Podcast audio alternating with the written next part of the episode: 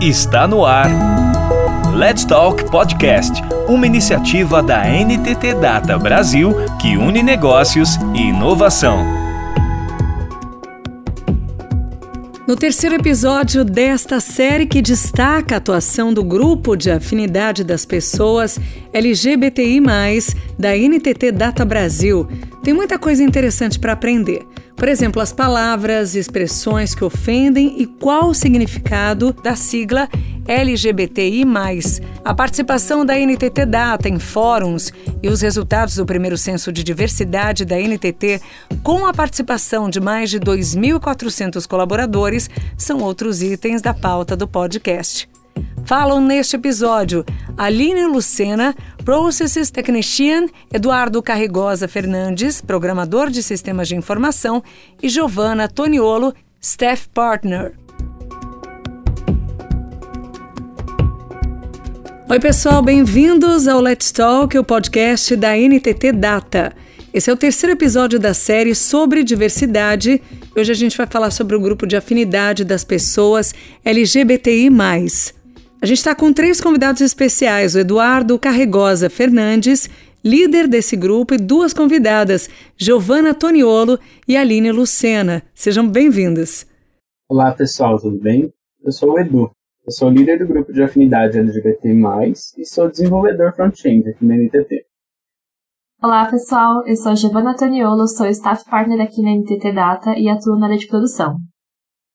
Eu sou a Aline Lucena, faço parte do time da Universidade Corporativa Global e também do grupo de afinidade LGBTI+. Vamos começar falando um pouco sobre o grupo de afinidade que vocês fazem parte aqui na NTT. Conta pra gente um pouco sobre o grupo, como surgiu e quais os seus objetivos. Bom, o grupo de afinidade ele começou lá em maio do ano passado. É, nós tivemos a nossa primeira reunião em julho. Nesse tempo, todos os líderes de todos os grupos é, eles se reuniram para entender um pouquinho melhor como que poderíamos contribuir para este projeto. É, e verificar também um pouco das ações, de tudo que a NTT precisava e de tudo que nós poderíamos também realizar. Foi meio difícil no começo, mas é, a gente persistiu bastante. Continuamos aprendendo com tudo isso. O grupo LGBTI+, em específico, ele segue os objetivos dos compromissos do Fórum de Empresas é, e Direitos LGBTI+. E a NTT é signatária deste fórum e lá nós focamos bastante nas esferas de disseminação de conhecimento, promover um ambiente mais respeitoso, focar nas ações também em promoções dos direitos LGBTI+. É, e assim, vamos caminhando, né? Nós temos uma reunião também a cada mês e falando um pouco sobre os objetivos e algo que ficou bem marcado foi uma aula que nós tivemos com a Ritinha no mês do Orgulho LGBTI+, nesse ano. Foi uma experiência bem legal e nós pudemos aprender bastante sobre a comunidade e também tem várias palestras que nós acabamos fazendo nas reuniões, com diversos conteúdos e diversos convidados. E vários materiais também são criados com conteúdos da comunidade que estão no Brasil Connect. É, e também tem os e-mails né, do Diverse News, que lá a gente tem um compilado de todos os grupos de afinidade. Eu queria começar o papo fazendo uma pergunta sobre nomenclatura. Por que na NTT Data a gente usa a sigla LGBTI? Qual o significado da sigla e quais as outras identidades estão implícitas nela através do mais. Como o Edu comentou, a NTT Data ela faz parte do Fórum de Empresas e Direitos de Pessoas LGBTI+. E é por isso que a gente utiliza esse segmento de sigla. Então, vou explicar para vocês um pouquinho qual que é a, o significado dessas letrinhas. Então, L de lésbicas, que são mulheres que sentem atração sexual ou afetiva por outras mulheres, sejam elas cis ou trans. Temos o G de gays, que são homens que sentem atração sexual ou afetiva por outros homens, sejam eles também cis ou trans.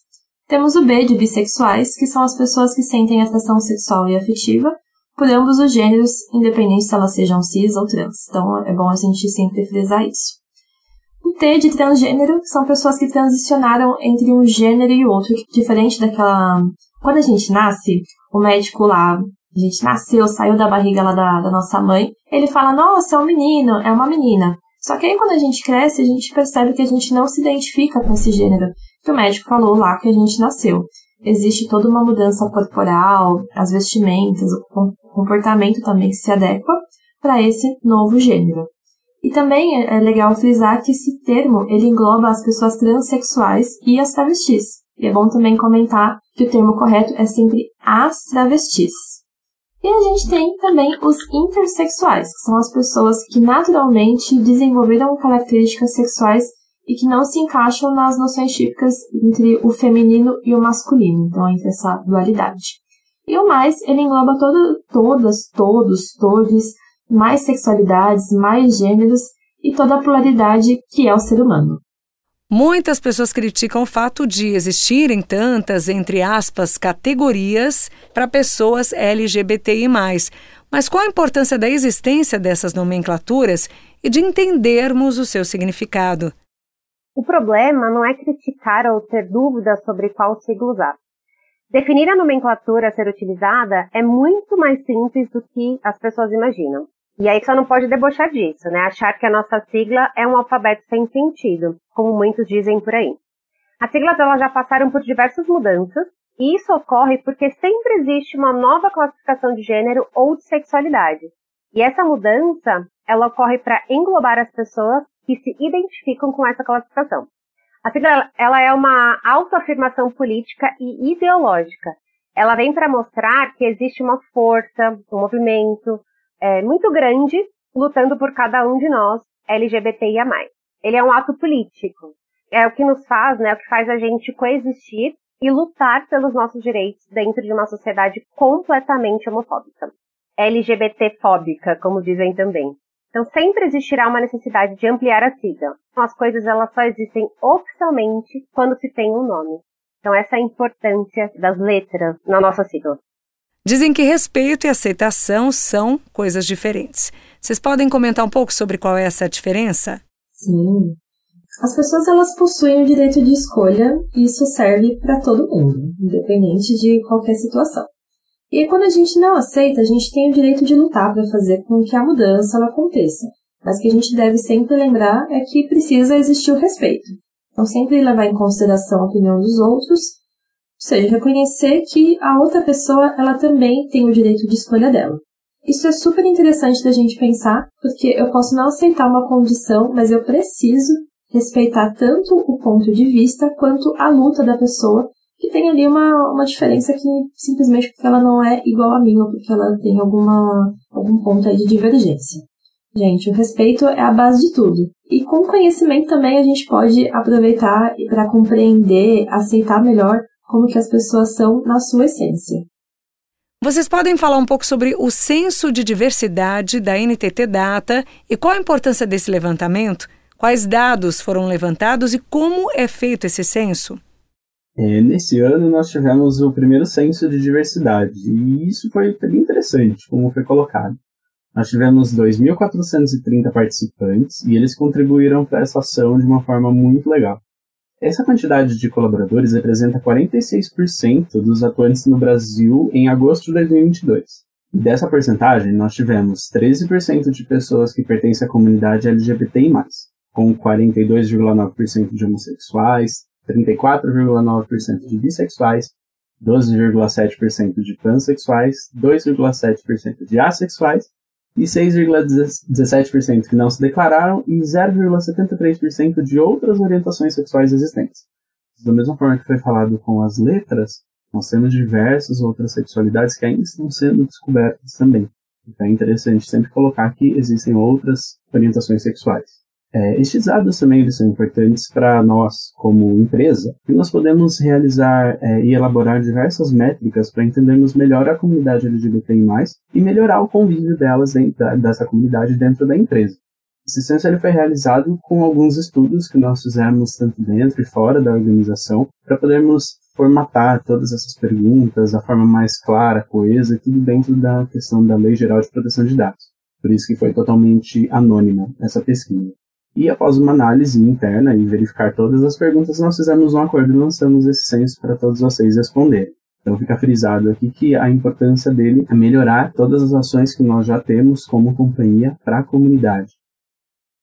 O censo do IBGE demonstra que hoje, no Brasil, as mulheres em geral ainda não recebem o mesmo que os homens. Ocorre o mesmo com as pessoas LGBTI, em relação às pessoas cis-hétero Essa pergunta ela nos leva a pensar em vários pontos dentro do nosso país como um todo. Porque aqui nós podemos abranger os contextos de educação, é, de uma educação inclusiva. Isso é uma, uma luta muito grande feita por diversas organizações hoje em dia. É, a comunidade LGBTI+, há pouco tempo que ela está ganhando mais espaço, né, tanto na mídia como nos cursos, em vagas inclusivas, é algo que ainda ocorre, porém existe um grande trabalho pela frente, né, mas já estamos caminhando para melhorar isso é, foi focado principalmente nas pessoas trans, que é o público mais vulnerável quando nós falamos sobre mercado de trabalho. Então, a gente que faz parte da comunidade, a gente escuta, né, praticamente o tempo inteiro comentários homofóbicos que as pessoas julgam engraçado. Às vezes a gente escuta, ah, seu viado, por que, que você fez isso? Eu, por exemplo, sou casada com uma mulher, escuto muito, né? Você é casada com uma mulher, você é traumatizada, porque você nunca teve, ou, ou você é traumatizada, ou porque você nunca teve um homem de verdade. São comentários que as pessoas elas acham engraçado e que não são, e que são extremamente desrespeitosos. Nós que fazemos parte da comunidade, a gente escuta isso praticamente o tempo inteiro. Outra coisa também, eu, tenho, eu, eu sou bem alta, eu tenho 1,83m de altura, e as pessoas brincam muito que, ah, você parece um traveco, porque como eu sou muito alta, fora do padrão, né, aqui no Brasil para uma mulher, a minha altura, e as pessoas já acham super engraçado e eu achei já isso engraçado até um determinado momento da minha vida, porque eu escutava tanto isso, para mim era super normal. E não é, né? Porque ser travesti não é algo engraçado, é a identidade de alguém. Então a gente precisa respeitar. E como é que a empresa, né, o, o nosso ambiente de trabalho pode ajudar a fazer com que as pessoas que fazem parte da comunidade sintam-se acolhidos?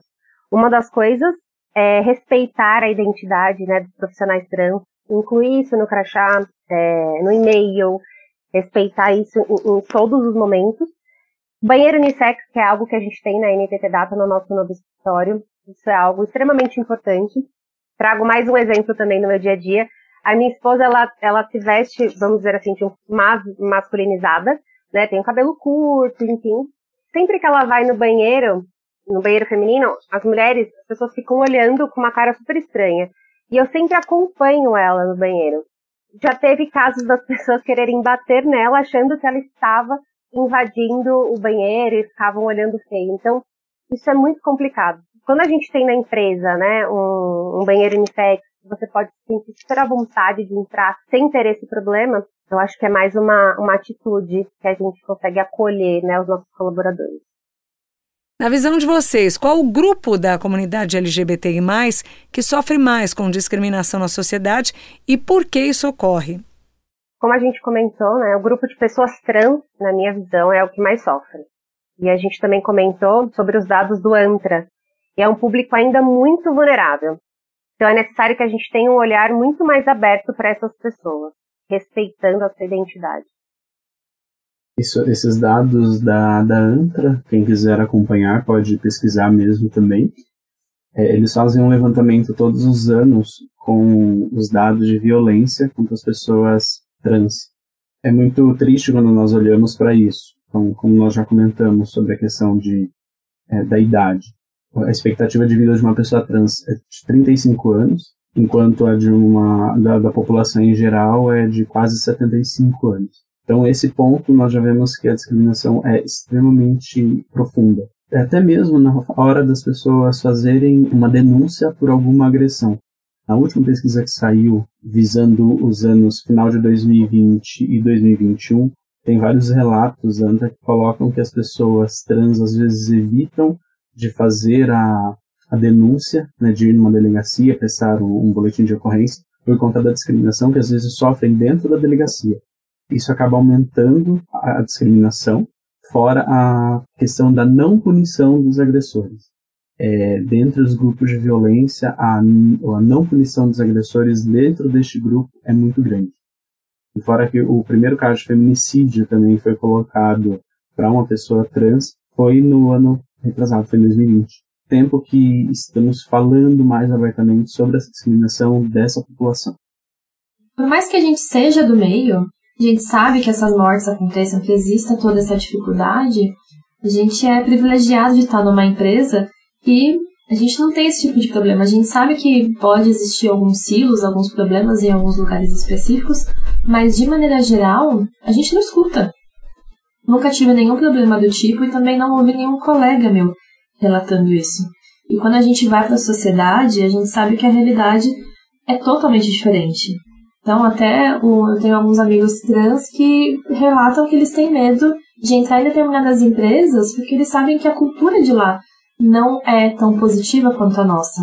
Então, são cuidados a mais que o público precisa ter justamente para poder se manter seguro. Bom, a gente vive num país em que membros do governo ainda dizem que azul é para menino, rosa é para menina. Quais os impactos que essa mentalidade propagada pelas figuras de poder tem na sociedade? O que explica uma visão assim em 2022, na opinião de vocês? É, aqui é importante colocar que a cor ela não tem gênero. Isso de a gente colocar que o azul é para meninos e o rosa é para meninas é uma construção social. Então ele é uma homofobia estrutural que vem de bastante tempo atrás, é, onde se colocava, né, associava a cor ao gênero de alguém. E se nós formos olhar para um lado bem técnico sobre isso, existem milhares de cores, né, e não, não precisamos nos limitar a somente as duas para declarar um gênero. Isso é explicitamente errado de se colocar.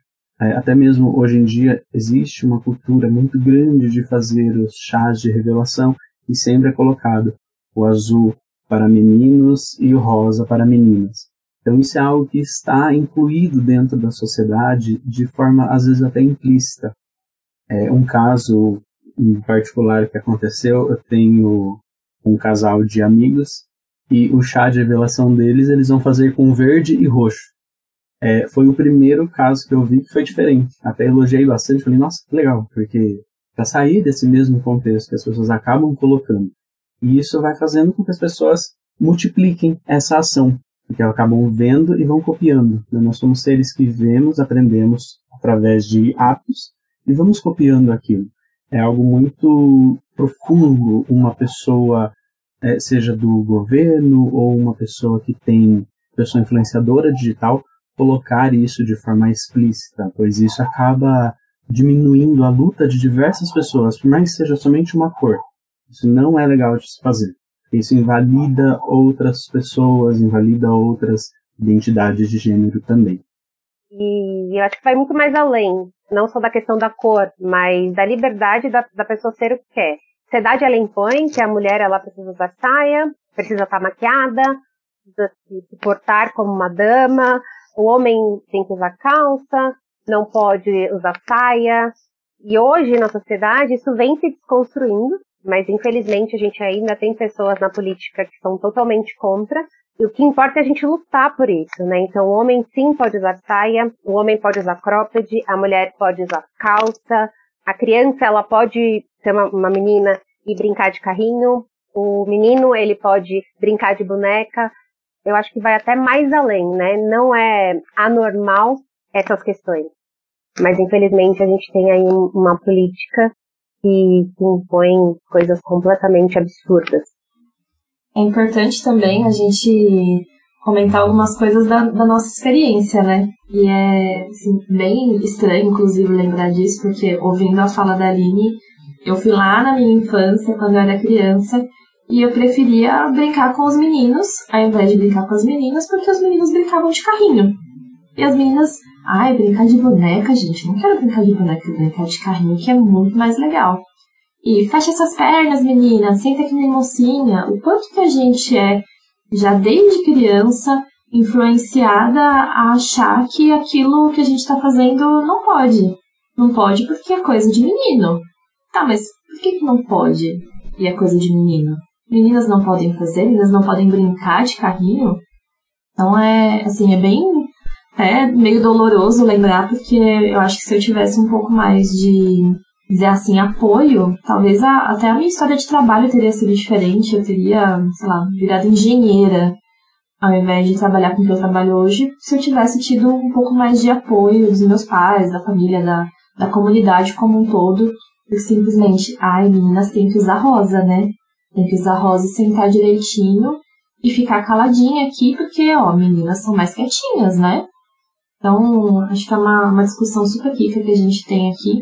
Uma coisa super legal que a gente estava comentando num slot aqui, uma reunião antes do aqui da gravação, que a gente falou assim sobre roupa, né?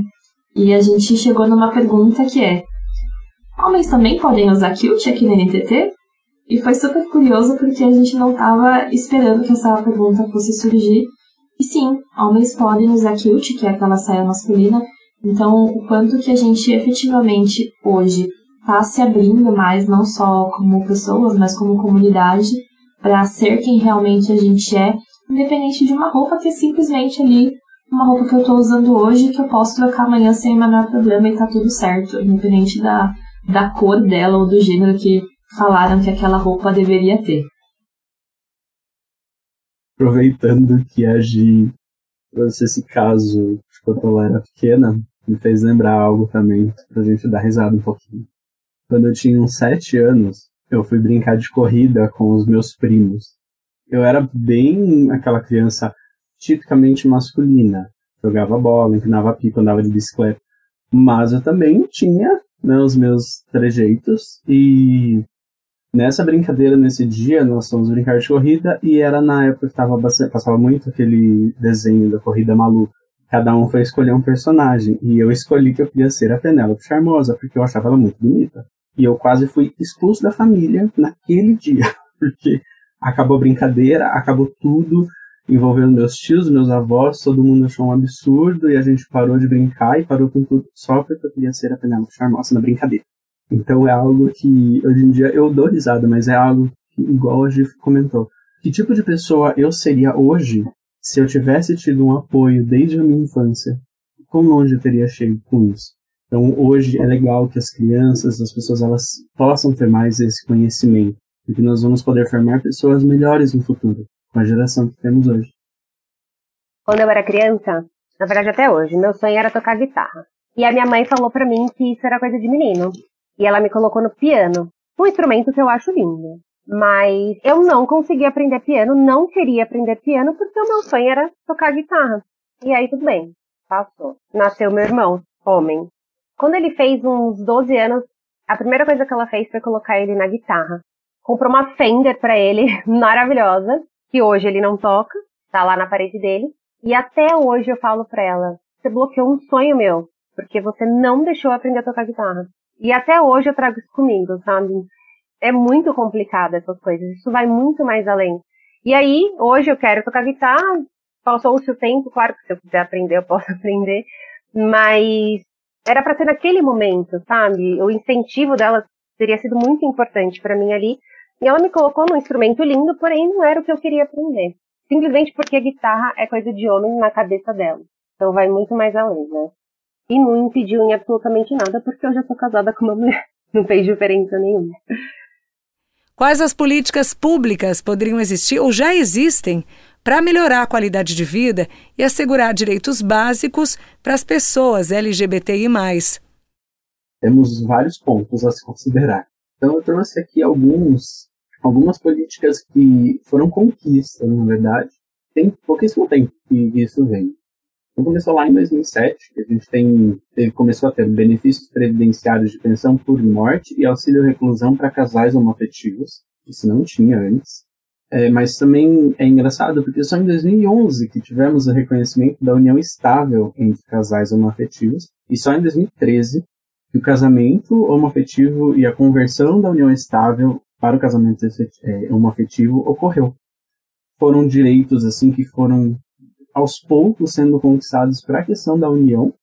Também em 2015 tivemos a adoção de crianças por casais homoafetivos, isso não podia antes, né, ainda.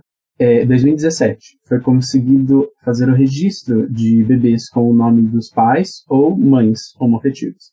Embora ainda detratórios eles hesitam, tem toda uma, uma burocracia um pouquinho maior para isso, mas é, isso daqui já é lei desde 2017. Também em 2017 foi colocado a questão do nome social para pessoas transgênero. Então, desde 2017, o uso do nome social é reconhecido na identidade de gênero e o nome morto né, como é chamado, ele não é mais pronunciado. Ele é exatamente isso. Ele é morto. Não é mais utilizado em nenhum âmbito. A partir do momento que a pessoa fala, se identifica com o nome social dela, é com aquele nome que nós vamos usar. É, e aí temos hoje também as retificações né, de, do nome.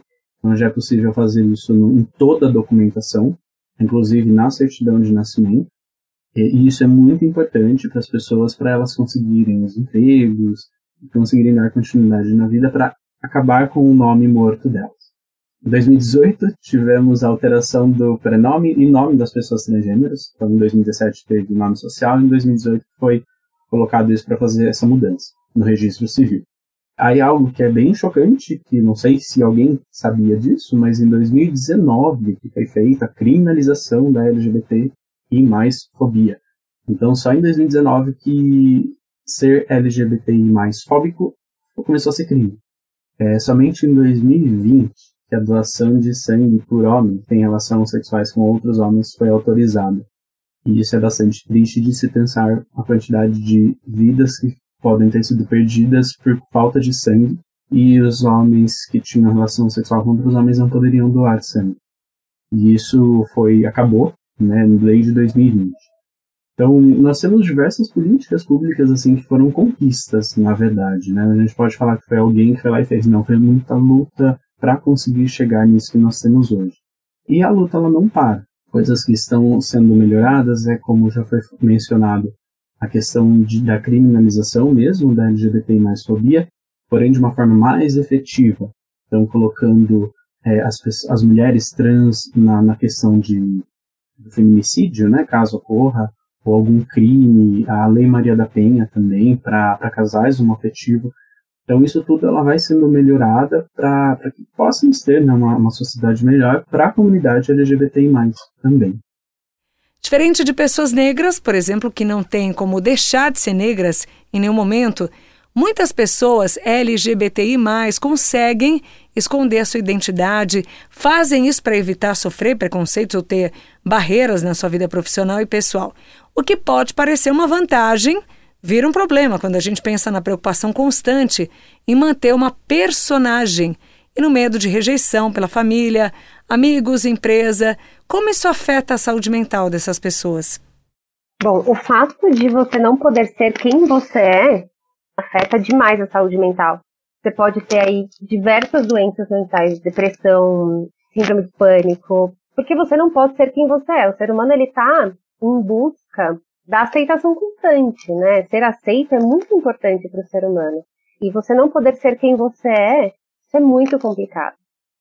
Quando a gente fala da não aceitação, começa pela família. As pessoas, né, que fazem parte da comunidade, quando contam para a família e são rejeitadas, isso é muito complicado. E muitas pessoas elas escondem isso da família porque tem medo de serem expulsas de casa, não tem como sustentar, né? Quando essa, essa pessoa não tem isso e vai contar para a família e ela é expulsa de casa, ela fica pensando: caramba, eu vou morar onde? Eu vou viver do quê? Ainda não consigo trabalhar. Por isso que escondem durante muito tempo. E isso afeta muito a cabeça da pessoa, né? E aí, quando tem essa estabilidade financeira, e consegue, né, se virar sozinho, ela vai e conta para a família, por mais que ela seja rejeitada, ela já consegue, né, se virar, mas não deixa de afetar a saúde mental dela, porque a família é muito importante para gente. O que leva, né, também essa não aceitação, muitas vezes, é a religião que impõe, né, que, que é errado, que é uma doença, você ser lésbica, você ser gay, ou você ser trans, que isso é do diabo, entre aspas, são várias questões aí, né, que a sociedade ela precisa mudar a forma de pensar. E ainda bem que a gente tem grupos, né, e, e pessoas que estão lutando pela comunidade por outras questões. Essa questão de, da família e religião é extremamente importante. Me faz lembrar de momentos da vida quando eu lutava né, contra isso. Eu cresci no meio de uma religião onde, como a Aline comentou, isso era considerado errado. Era bem enfático isso, né? Essa questão. Era uma das questões, mas principalmente essa questão, ela era bem enfática. E quando eu me assumi, por mais que eu tenha tirado um peso interno em mim, eu não tive aceitação da minha família. E realmente isso afeta muito a forma como nós nos observamos, como nós observamos a outra pessoa, como nós nos observamos como, como pessoas perante uma sociedade. Então, quando o preconceito ele começa dentro de casa, é bem complexo para se pensar. Quando falamos de alguém de, do medo da rejeição, dos amigos e até mesmo dentro da empresa, é porque isso acontece. Então, nós temos, é, somos muito privilegiados de estarmos dentro de uma empresa que respeita isso, respeita quem nós somos e acolhe o profissional que nós somos. Mas não são todas as empresas que são assim. Essa questão do medo de rejeição dentro do país onde vivemos é extremamente plausível ainda. E é por isso que é onde entra as questões de, das políticas melhorarem, do respeito e do próprio conhecimento. É através do conhecimento que a gente vai entendendo as pessoas, vai deixando de ser preconceituosos. Algumas pessoas não têm a opção de esconder a sua identidade para as pessoas trans. É um desafio conseguir o básico, que é o acesso à educação e à moradia.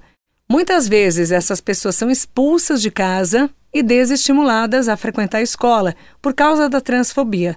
Por isso, acabam tendo menos oportunidades no mercado de trabalho e indo parar em situações marginalizadas e fragilizadas. As empresas e o governo podem trabalhar para dar mais oportunidades para essas pessoas. O que, que a NTT Data tem feito a esse respeito?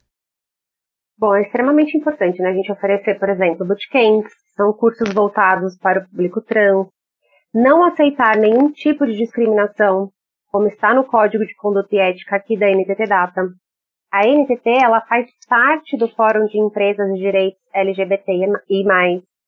É, e aí, como a gente falou anteriormente, é, e dentro dos nossos compromissos, também a gente tem o dever de ajudar.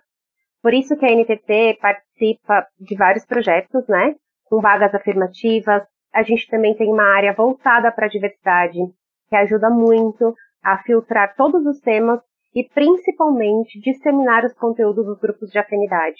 Os grupos de afinidade também são extremamente importantes, porque não necessariamente você precisa fazer parte da comunidade, mas você pode se inscrever nos grupos para aprender sobre o assunto. Então a gente tem aí outros grupos, né, além do, do LGBTI+, e isso é extremamente importante, porque é um espaço que a gente pode discutir, refletir e aprender. Porque, por exemplo, eu faço parte, né, da comunidade, mas eu não, não conheço de todos os assuntos. E eu já aprendi demais fazendo parte do grupo. São algumas ações que a gente tem que são bem importantes, que a gente pode ajudar. Principalmente falando né, do, do público das pessoas trans, é um contexto bem complexo. E aí nós voltamos ao ANTRA, né, a pesquisa da, da ANTRA. E lá nós temos diversos pontos que trazem né, isso porquê das pessoas serem marginalizadas e fragilizadas né, nesse, nesse ponto, na, por conta do mercado de trabalho. Tem a evasão das escolas, nós temos a discriminação não só dentro das escolas, mas em cursos, é, dentro de algumas empresas, e é por isso que a, as políticas dentro das empresas acaba sendo importante. A NTT fazendo parte do fórum é onde nós conversamos bastante a respeito disso e vemos o que outras empresas estão fazendo. Né? Um grupo que envolve é, âmbito nacional. Então, todas as empresas aqui do Brasil, elas se reúnem e elas estão debatendo melhores formas para chegarmos, né, é, alcançarmos as pessoas da comunidade. É isso que a, a NTT assim tem tá fazendo de uma forma muito muito bonita de, de se ver. Estamos correndo atrás de, de tentar trazer as pessoas para o mercado de trabalho não apenas falando vou te contratar e você vai ficar nessa vaga para sempre e pronto. Não, nós estamos tentando pegar as pessoas, fazer a capacitação delas para elas se desenvolverem no mercado de trabalho. Não é somente para cumprir uma cota, né? Por exemplo, vou contratar alguém só para estar ali. Nós queremos desenvolver a pessoa, queremos que ela cresça também dentro da empresa e no mercado de trabalho. Conta pra gente como foi a Transintec Hackathon para pessoas trans que ocorreu em julho de 2022. Como foi a participação do time da NTT Data? Bom, gente, foi uma experiência extremamente gratificante. E a NTT, como uma empresa de tecnologia, tem um porte enorme para causar impacto e podemos perceber que isso ajuda muito a comunidade.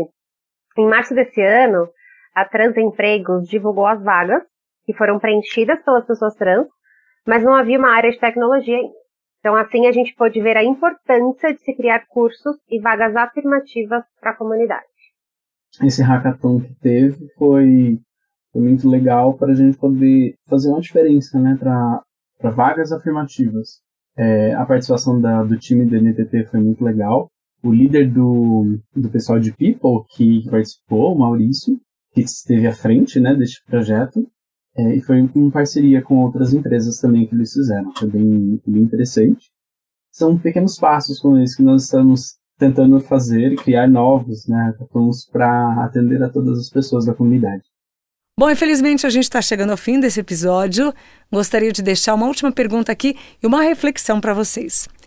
Muitas pessoas acreditam que não se deve falar sobre orientação sexual ou identidade de gênero no ambiente profissional, alegando que esse assunto é coisa privada, porque esse tipo de pensamento atrapalha a luta das pessoas LGBTI.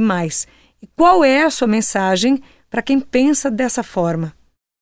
O que a gente não deve, de forma alguma, independente do caso, é expor as pessoas. Essa é uma questão particular e cada um deve ter ali o seu direcionamento, entender se se sente confortável ou não para expor essa questão.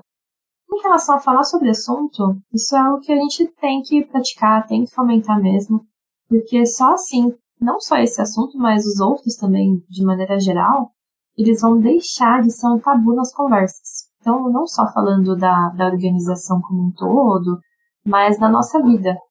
Então, a gente precisa falar sobre gênero, sobre sexualidade, e é bem importante para que a gente se conheça e conheça mais sobre o outro, para que a gente possa, assim, aprender a respeitar cada vez mais as semelhanças de todo mundo para ter um, uma empresa, ter um mundo cada vez mais igualitário e que as pessoas se sintam confortáveis de ser quem elas realmente são.